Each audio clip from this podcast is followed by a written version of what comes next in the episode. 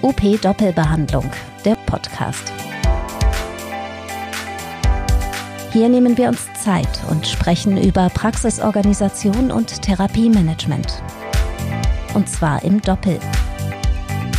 Mit Politikern, Praktikern, Krankenkassen, Patienten, Ärzten, Therapeuten und Ihnen.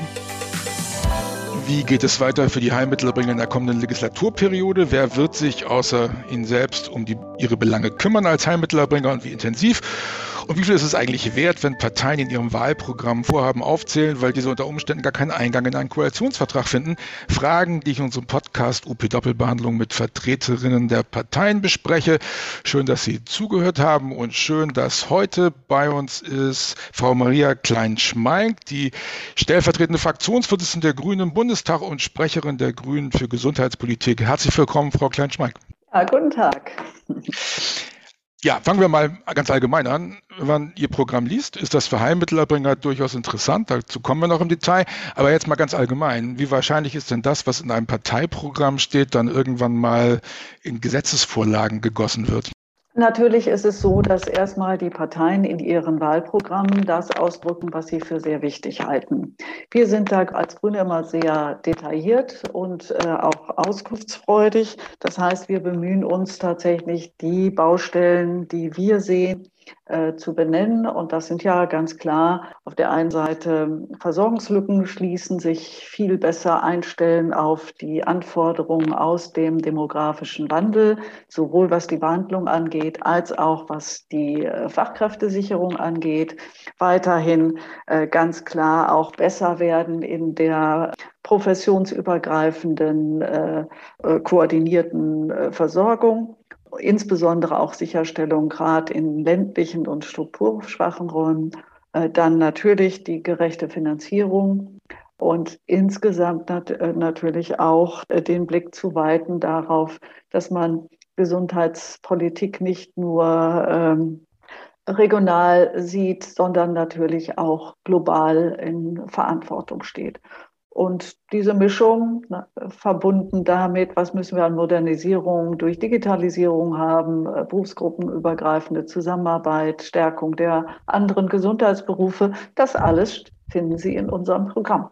Ja, und in der Tat, also ich habe ja nun alle Programme gelesen und habe mir immer angeguckt, was steht über Heilmittelerbringer drin. Und da sind sie in der Tat fast am detailliertesten, kann man so sagen.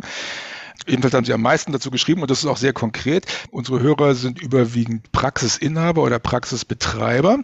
Und da ist natürlich die Frage, was bedeutet eine Bürgerversicherung für eine niedergelassene Praxis?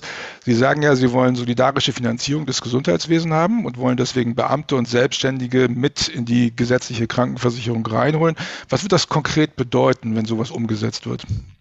Also wir haben ja einen sehr konkreten Stufenplan vorgelegt. Äh, das, was im Programm steht, ist ja nochmal unterlegt durch ein Konzeptpapier, was die Bundestagsfraktion unter meiner Federführung erarbeitet hat.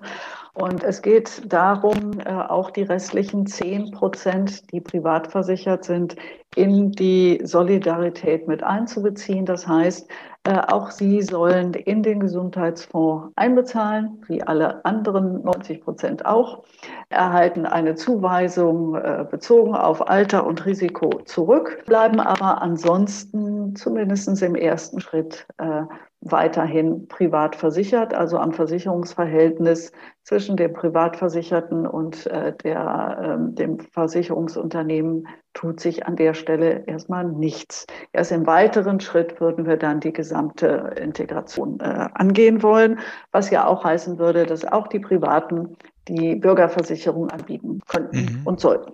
Okay. Und ähm, Sie schreiben auch in Ihren, in Ihren, äh, Ihrem Wahlprogramm, dass perspektivisch soll es eine gemeinsame Abrechnungssystematik für ambulante und stationäre Leistungen geben. Auch das betrifft ja die niedergelassenen Praxen. Ich glaube, es gibt diverse Praxen, die das ganz gut finden würden, wenn sie sozusagen äh, gleichgestellt würden mit den stationären Einrichtungen. Wie kann man sich das vorstellen?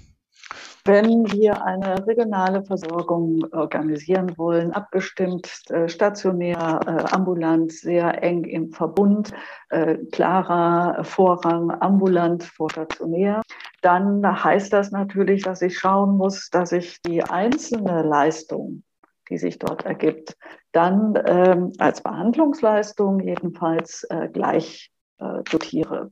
Natürlich kommt zur, und das ist ja die Besonderheit bei der stationären Versorgung, äh, Versorgung kommt ja äh, auf der einen Seite der ganze Anteil, der mit sozusagen Hotelkosten zu tun hat, aber eben auch dieses, was äh, stationär an Besonderheit da ist, dass ich äh, schnell äh, und feinmaschig kontrolliert werden kann und so weiter, einen viel höheren Pflegebedarf habe. Eigentlich kann man ja sogar sagen, der Unterschied zwischen stationär und ambulant ist, dass es um einen höheren Pflegebedarf geht, der anderweitig sonst nicht abzudecken ist.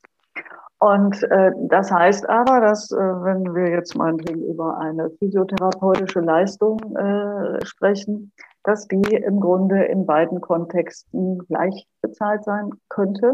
Und äh, gleichzeitig heißt das natürlich auch, dass ich nochmal genauer hingucken muss, ähm, wenn es um komplexere Leistungen geht, also wo ich eine gute Abstimmung brauche, eine enge Kooperation, dann äh, heißt das auch, dass ich diese Art von Abstimmung auch dotieren muss.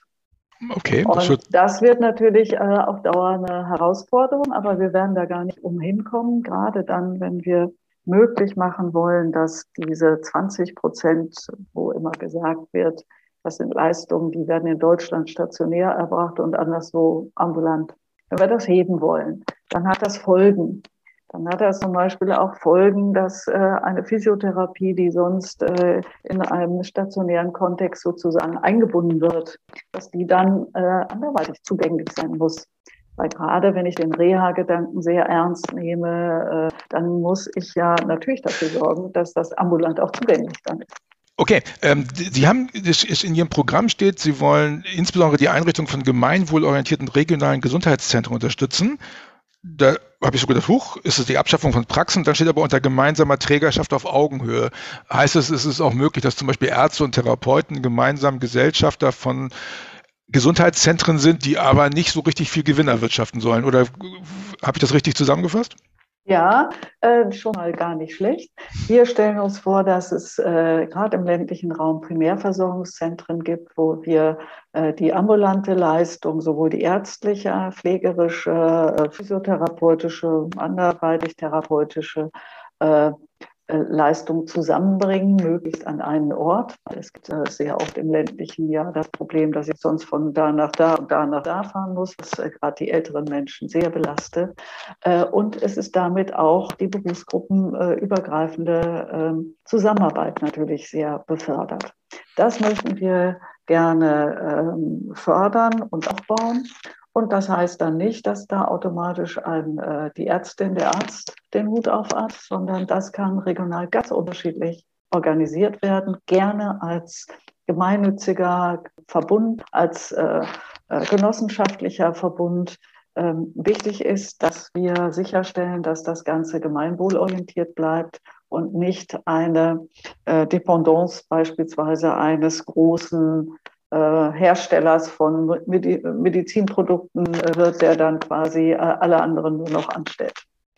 Okay, das heißt, das haben Sie auch, glaube ich, irgendwo auf Ihrer Internetseite geschrieben, Sie wollen, dass Private Equity ähm, nicht der Hauptanbieter von Gesundheitsleistungen im deutschen genau. Gesundheitswesen wird. Und Sie sagen auch, Gewinne, die GKV-Überschüsse sollen auch wieder zur GKV zurückfließen und nicht privatwirtschaftlich versickern. Habe ich das richtig zusammengefasst? Äh, ganz so krass kann man das natürlich nicht ausdrücken, weil natürlich jeder Akteur im Gesundheitswesen äh, muss sein Geld verdienen. Äh, und wenn das als Freiberufler geschieht, ist das natürlich auch eine Form der Gewinnerzielung. Das braucht man ja und Einkommenserzielung ganz normal. Äh, aber das muss in ganz klaren Bahnen ablaufen und es muss auch sichergestellt sein, dass wir nicht Gesundheitsversorgung verlieren an reine Investitionsgesellschaften, deren Ziel nicht gute Versorgung ist, sondern einfach Gewinnerzielung. Okay. So, das müssen wir natürlich äh, sicherstellen. Ansonsten würden wir äh, letztendlich auch die Versorgung äh, gefährden. Und das ist wiederum so ein hohes Gut, dass wir sicherstellen müssen, dass es um Gemeinwohlorientierung geht, was ja nicht heißt, dass das verstaatlicht ist. Okay, das ist dann mal eine gute Klarstellung. Und Sie schreiben auch, dass die Arbeitsbedingungen und Vergütung von Therapieberufen dringend ihrer wichtigen Rolle im Gesundheitswesen angepasst werden müssen. Schulgeld wollen Sie abschaffen. Und Sie sagen, die Ausbildung von Therapieberufen muss in regulären Studiengängen möglich werden. Heißt das, dass wir in Zukunft nur noch akademisierte Therapeuten haben? Äh, es wird je nach Berufsgruppe vielleicht unterschiedlich gestaltet sein. Es, äh, aus meiner Sicht äh, sind alle therapeutischen Gesundheitsberufe, also die klassischen Heilmittelerbringer, in Zukunft als akademische zu denken weil der, äh, die besondere Anforderung, die sich gerade aus einer älter werdenden Gesellschaft, dem Behandlungsbedarf, des, dem hohen Zusammenwirken zwischen therapeutischen äh, Behandlungen auf der einen Seite und den äh, medizinisch-ärztlichen Interventionen, die auch immer komplexer werden und gleichzeitig sehr komplexe Folge äh, ja auch auslösen. Das muss gut ineinander laufen, sonst haben wir äh, höchst komplexe Hüft-OPs auf der einen Seite und die Nachfolge äh, passt nicht zusammen. Und das darf natürlich nicht passieren. Im Gegenteil, der Behandlungserfolg ist ja sehr oft gerade davon abhängig, ob die therapeutische Behandlung tatsächlich dann äh, passend und bedarfsgerecht durchgeführt werden kann. Und Sie haben relativ konsequent, wie ich finde, dann gesagt, wir wollen auch, dass es die bei nachgewiesener Qualifikation, wollen wir den Direktzugang für Therapeutinnen ähm, umsetzen. Das ist eigentlich die logische Folge aus dieser Akademisierung. Das heißt, Sie sehen eine flächendeckende Möglichkeit für Therapeutinnen, ähm, den Direktzugang möglich zu machen. Den wollen wir eröffnen. Natürlich brauchen wir dazu erstmal Modellvorhaben, die die genaueren Voraussetzungen äh, klären. Und wir brauchen den Übergang dann eben zur akademischen äh, Ausbildung. Aber wir wollen dafür die Voraussetzungen schaffen. Es sind ja in der Fläche schon einige Modellvorhaben auch durchgeführt worden. Äh, das muss in die Breite kommen, damit wir den genaueren Zuschnitt für den Direktzugang dann auch bestimmen können. Aber Beim wir halten es auf Dauer für nicht gut nachvollziehbar, dass wir die knappe Ressource äh, Ärzte damit äh, belassen, dass sie Verordner sind für Anwendungen, die sie im Kern eigentlich nicht verstehen äh, und wo gleichzeitig äh, völlig klar ist, dass wir Wege den, den Patientinnen und Patienten äh, ersparen würden. Und das heißt ja nicht, dass der Abklärungsbedarf der medizinische Abklärungsbedarf, dass der nicht vonstatten gehen muss. Das ist natürlich klar. Das stellen wir auch in anderen Bereichen ja nicht in Frage. Bei dem Wort Modellvorhaben zucken alle Therapeutinnen und Therapeuten in Deutschland, weil sie mit der Akademisierung schon irgendwie dreimal vertröstet worden sind. Heißt das jetzt, wir müssen da nochmal 20 Jahre. Äh, Nein sondern äh, einmal ist es ja so, dass die Modellvorhaben auch für die äh, akademische äh, Ausbildung, ähm, die sind ja bewusst verschleppt worden. Also man hat äh, immer wieder verlängert und hat eigentlich die notwendigen ähm, Konsequenzen aus den äh, Evaluationen ja nicht gezogen, obwohl man sie hätte ziehen können, weil man nicht bereit war, insgesamt die Gesundheitsberufe auf neue Füße zu stellen. Und äh, das rächt sich bitter. Äh, und da müssen wir auf der einen Seite vorankommen. Das heißt ja auch, dass wir jetzt noch zwei Jahre Zeit haben, um dann äh, die äh, regelhafte Aufstellung dieser Ausbildungsgänge akademisch hinzubekommen. Das ist der eine Teil. Der andere Teil ist, mit Modellvorhaben genauer zu schauen, was sind die Voraussetzungen, die wir an den Direkt, Direktzugang knüpfen.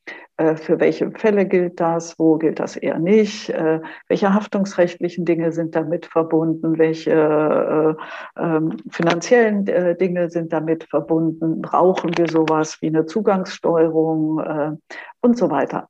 Und das muss natürlich geklärt werden. Wir können nicht einfach so sagen, Schnipp, Direktzugang, sondern die Voraussetzungen müssen natürlich erprobt und dann umgesetzt werden. Dafür stelle ich mir einen sehr engen Zeitrahmen vor. Also nicht dieses äh, übliche, wir machen mal zwei Wahlperioden äh, ein bisschen Modelle, äh, dann verpennen wir noch mal ein bisschen die Auswertung, äh, so dass wir dann nach 16 Jahren oder so äh, so weit wären. Das darf nicht passieren. Das muss eine Wahlperiode sein.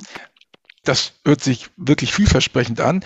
Nun ist es aber so, dass die Erfahrung zeigt, dass Heilmittelerbringer ja gar nicht im, in der Selbstverwaltung der GKV verankert sind und dass dadurch eigentlich immer wieder eine Ausgrenzung stattfindet. Also das kann man beim Innovationsfonds trefflich beobachten, das kann man äh, auch an ganz anderen Stellen beobachten. Und wenn wir jetzt einen Direktzugang bekämen, dann würde, würden solche Fragen wie Wirtschaftlichkeitsprüfung und so weiter ja ähm, sehr schwer zu regeln sein, wenn die Heilmittelerbringer weiterhin ausgegrenzt wären aus der Selbstverwaltung. Gibt es da Optionen, dass man die Therapeutinnen und Therapeuten besser in die Selbstverwaltung integriert oder überhaupt mal wahrnimmt in der Selbstverwaltung? Ich bin sehr dafür. Äh, ich finde die Reduktion der Heilmittelerbringer quasi äh, auf ein äh, Status, der ähnlich eines Arzneimittels oder Hilfsmittels betrachtet wird, wobei wir auch bei den Hilfsmitteln äh, oft das Problem ist, dass die wesentliche Serviceleistung, die damit verbunden ist oder Dienstleistung, ähm, ja oft auch äh, einen sehr besonderen und wichtigen Charakter hat, der auch nicht gesehen wird.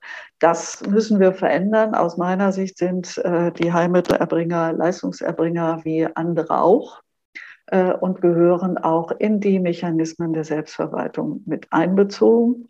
Ich würde mir gleichzeitig wünschen, dass es eine Weiterentwicklung der Berufsbilder schlichtweg gibt, äh, auch aus der Beruflichkeit selber raus. Äh, auch das ist ja etwas, was über die Akademisierung vorangetrieben wird, aber ich hoffe auch aus dem Berufsstand selber, um dann dazu zu kommen, dass die Weiterentwicklung der Berufe äh, dann aus der beruflichen Selbstverwaltung auch äh, ein Stück geschieht. Und nicht darüber, dass wir ein Zertifikat äh, an das andere knüpfen, sondern da zu einer echten Entwicklung der Beruflichkeit kommen. Aber wir haben es ja gesehen, äh, äh, unser aktueller Gesundheitsminister Jens Spahn hat ja sozusagen gesagt, hier kommen, wir packen mal alle äh, Heilmittelverbände zusammen und hat gesagt, hm, ähm, ihr könnt mal alle zusammen verhandeln. Und wir haben ja nun sehr schön in den letzten zwei Jahren beobachten können, dass die handelnden Verbände sich außerordentlich schwer tun, wirklich zu großen gemeinsamen Linien zu finden, bis hin zu, dass sie sich äh, sogar im Schiedsverfahren dann gegeneinander, gegeneinander ausspielen. Und wir haben letztendlich nicht mal 30 Prozent äh, wirklich in Verbänden organisierte Heilmittelerbringer. Wie soll sich da aus dieser Berufsgruppe was selbst entwickeln? Bedarf es hier nicht anderer Strukturen, wie wir sie aus der Ärzteschaft oder aus anderen freien Berufen kennen? Ja, ich würde mir durchaus vorstellen können, dass da äh, eine Kammer entstehen könnte. Äh, weil wenn wir das schon in den wesentlichen Bereichen äh, unserer äh, Gesundheitsversorgung entlang der Berufe haben und wir das ja auch ganz verstärkt auch für die Pflege diskutieren, dann ist die logische Folge, dass das für die Hebammen und die Gesundheitsberufe genauso gleich gelten sollte. Und da hätten wir auch den Vorteil, dass das eben nicht entlang von äh, Einzelinteressen von Verbänden wäre, sondern äh, damit auch eine Berufsentwicklung quasi übergreifend entstehen würde. Ich würde mir das vorstellen können und würde das sehr begrüßen. Hm. Müssen wir noch warten, äh, ob die Entwicklung und äh, ob die verschiedenen Akteure das selber so mittragen. Mhm. Logisch wäre das aus meiner Sicht. Mhm. Und wir müssen schauen. Jedenfalls gibt es da noch einiges zu tun. In der Tat. Okay, jetzt können wir mal, jetzt können wir mal die Wahrscheinlichkeit, wie wahrscheinlich ist es, dass Sie da mitspielen? Vielleicht an herausragender Stelle? Gibt es dazu schon Vermutungen? Also Sie werden ja, also es gibt durchaus Leute, die sagen, die Frau Klein-Schmeink, die muss man sich merken, das ist die zukünftige Gesundheitsministerin. Naja, das hört sich immer toll an und schmeichelt natürlich. Äh, erstmal äh, geht es darum, jetzt möglichst stark zu werden als Grüne, damit wir unserer, unser Gewicht in eine äh, nächste Bundesregierung einbringen können. Natürlich ist das unser Ziel. Äh, es ist ja sogar unser Ziel, diese äh, Bundesregierung auch anzuführen. Wie dem auch sei, ist äh, völlig klar, wir haben enorm große Reformbaustellen im Gesundheitswesen. Äh, leider muss man auch wirklich sagen, dass äh, Jens Spahn die Zeit, wo die Kassen gut gefüllt waren, eben nicht dazu genutzt hat, die wesentlichen und wichtigen ähm, Reformen auf den Weg zu bringen. Wir stehen also immer noch vor all dem, äh, als ich vor zwölf Jahren angefangen bin im Bundestag, äh, gab es die gleichen Reformen, Baustellen sind alle noch da. Wir haben jetzt weniger Geld zur Verfügung und wir haben einen viel größeren Handlungsdruck, weil mit den Rezepten von vorgestern werden wir die Herausforderung der älter werdenden Gesellschaft und des Fachkräftemangels schlichtweg nicht lösen können. Äh, wir müssen weg vom Gegeneinander äh, und Konkurrenzkampf, sondern wir müssen hin zu Kooperation, Vernetzung, Zusammenwirken. Jeder, der was beibringen kann in den Behandlungsprozess, gehört auf Augenhöhe damit einbezogen, sonst werden wir es überhaupt nicht schaffen. Das war jetzt schon so eine Art Schlussplädoyer. Ich habe immer jetzt zum Schluss bei meinen Gesprächspartnerinnen und Partnern gefragt, was ist der wichtigste Grund, warum ich jetzt in diesem Fall grün wählen soll? Wir meinen es ernst mit der Veränderung. Wir meinen es auch ernst damit, dass wir den Versorgungsbedarf äh, vom Patienten, von der Patientin her gedacht, äh, in den Vordergrund stellen, deshalb regionale Versorgungsverbünde massiv voranbringen wollen. Wir wollen die interprofessionelle Zusammenarbeit stärken, auch da ein alter Zopf, der endlich abgeschnitten gehört und äh, gleichzeitig dafür sorgen, dass es eine tragfähige Finanzierung gibt, gerecht, solidarisch, dann kriegen wir auch mehr hin. Und alles zusammen, denke ich, ergibt, dass wir Verantwortung äh, übernehmen wollen für eine gute und solidarische Gesundheitsversorgung. Wunderbar. Vielen Dank. Dann drücke ich Ihnen die Daumen, dass Ihre Wünsche da in Erfüllung gehen und dass Sie eine Chance haben, das umzusetzen. Danke, dass Sie Zeit für uns hatten. Äh, danke auch unsere Hörer, die äh, sich die Zeit genommen haben zuzuhören. Ich hoffe, wir konnten damit etwas Aufhellung betreiben. Und ähm, dann sage ich Tschüss nach Münster. Und, und Tschüss. Ich bedanke mich für das Interview und wir sehen und hören uns an anderer Stelle bestimmt mal wieder. Das war UP Doppelbehandlung, der Podcast rund um Therapie und Praxis. Zu hören auf up-aktuell.de sowie überall dort, wo es Podcasts gibt.